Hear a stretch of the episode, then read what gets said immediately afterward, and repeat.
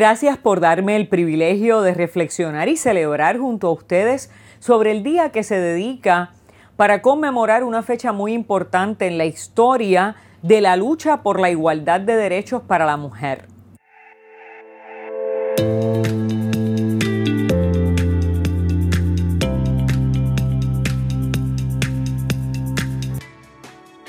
En mi carácter personal me gusta siempre decir que el Día de la Mujer es todos los días todos los días se nos debe de tratar con justicia, con igualdad y con respeto.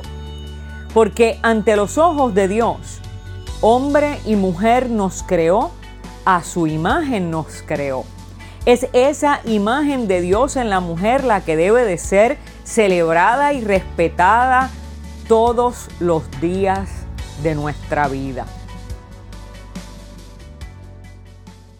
Bien me gustaría decir que la mujer en este día asume la representación de otros y otras que también necesitan ser celebrados, porque también han sido y todavía son minimizados en la sociedad, como lo son las personas de diversidad funcional, niños, niñas, jóvenes, personas discriminadas por raza, nacionalidad, género o color de piel. Hoy las mujeres somos celebradas y nosotras a la vez celebramos y honramos a aquellos y aquellas que también como nosotros viven discrimen, desigualdad e injusticias. Una de las voces de la historia que desgraciadamente se ha distorsionado en cuanto a este tema es la voz de la Biblia. Sin embargo, yo deseo rescatar hoy una historia en los Evangelios. Una historia entre Jesús y dos mujeres. Jesús y dos mujeres frente a sus seguidores que todos sabemos que en su mayoría eran hombres y sobre todo sus discípulos a los que luego le llamamos apóstoles. Y que podamos ver cómo Jesús atendía el asunto de la desigualdad de la mujer en la sociedad de su época y cómo su actitud hacia nosotras las mujeres pudo contribuir para el cambio a través de la historia. En el caso de Jesús, en los evangelios nos encontramos con una serie de escenas que se enfocan en rescatar a la mujer de los roles de género en la sociedad de su época que promovían la desigualdad. Uno de estos relatos se encuentra en el Evangelio de Lucas y es una escena muy interesante y muy hermosa a la vez, pero también conflictiva. Es una escena en la que encontramos a una mujer afanada, afanada por las tareas del hogar. Y esta mujer le reclama a Jesús y le dice, Jesús, mira, mi hermana está sentada a tus pies escuchándote mientras que yo trabajo en la cocina para agasajarte. En otras palabras, yo estoy haciendo lo que se supone que haga. Ella no.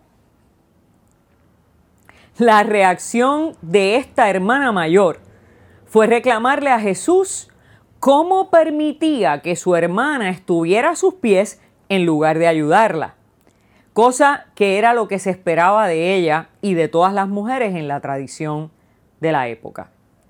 Para sorpresa de todos, Jesús no sucumbe a lo esperado.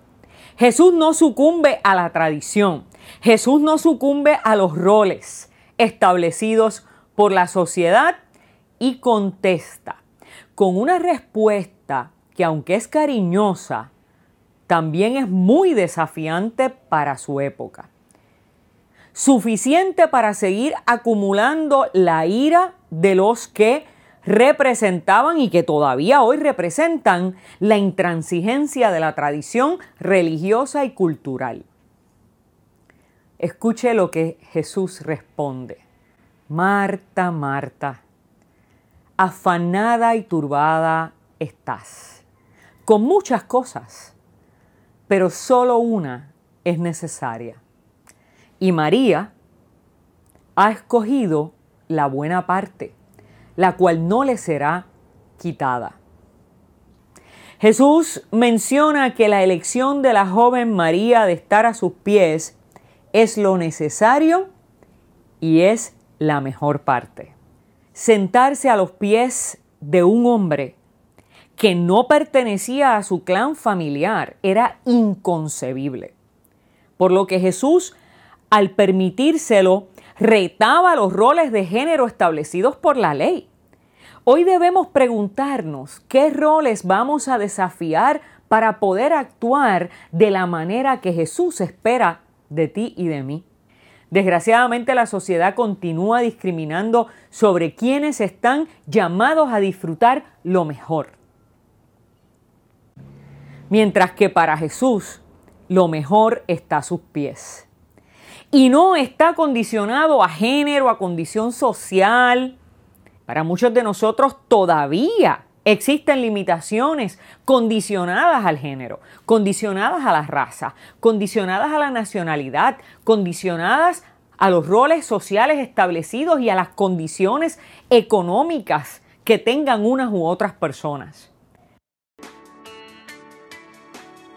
Jesús no quiere ver a la mujer reducida a la cocina o a la limpieza. Aunque cocinar y limpiar es muy digno y a mí de paso me encanta la cocina. Jesús no nos quiere ver reducidas a los roles asignados por la tradición. Jesús nos valida y nos da el mismo lugar que a los hombres, rompiendo los paradigmas de la época, los paradigmas sociales y los paradigmas religiosos.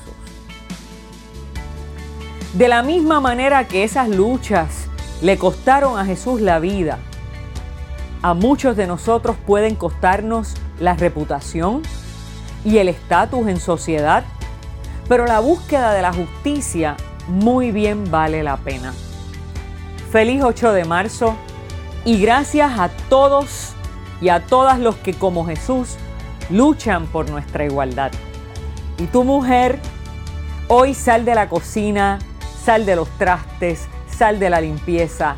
Jesús quiere que tú te sientes con Él a disfrutar la mejor parte.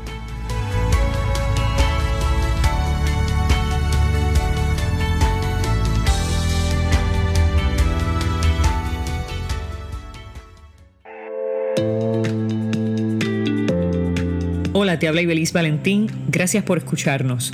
Si este mensaje ha sido de bendición a tu vida, compártelo en las redes sociales. También puedes suscribirte a través de Apple Podcast o de Spotify Podcast. Que Dios te bendiga y hasta la próxima.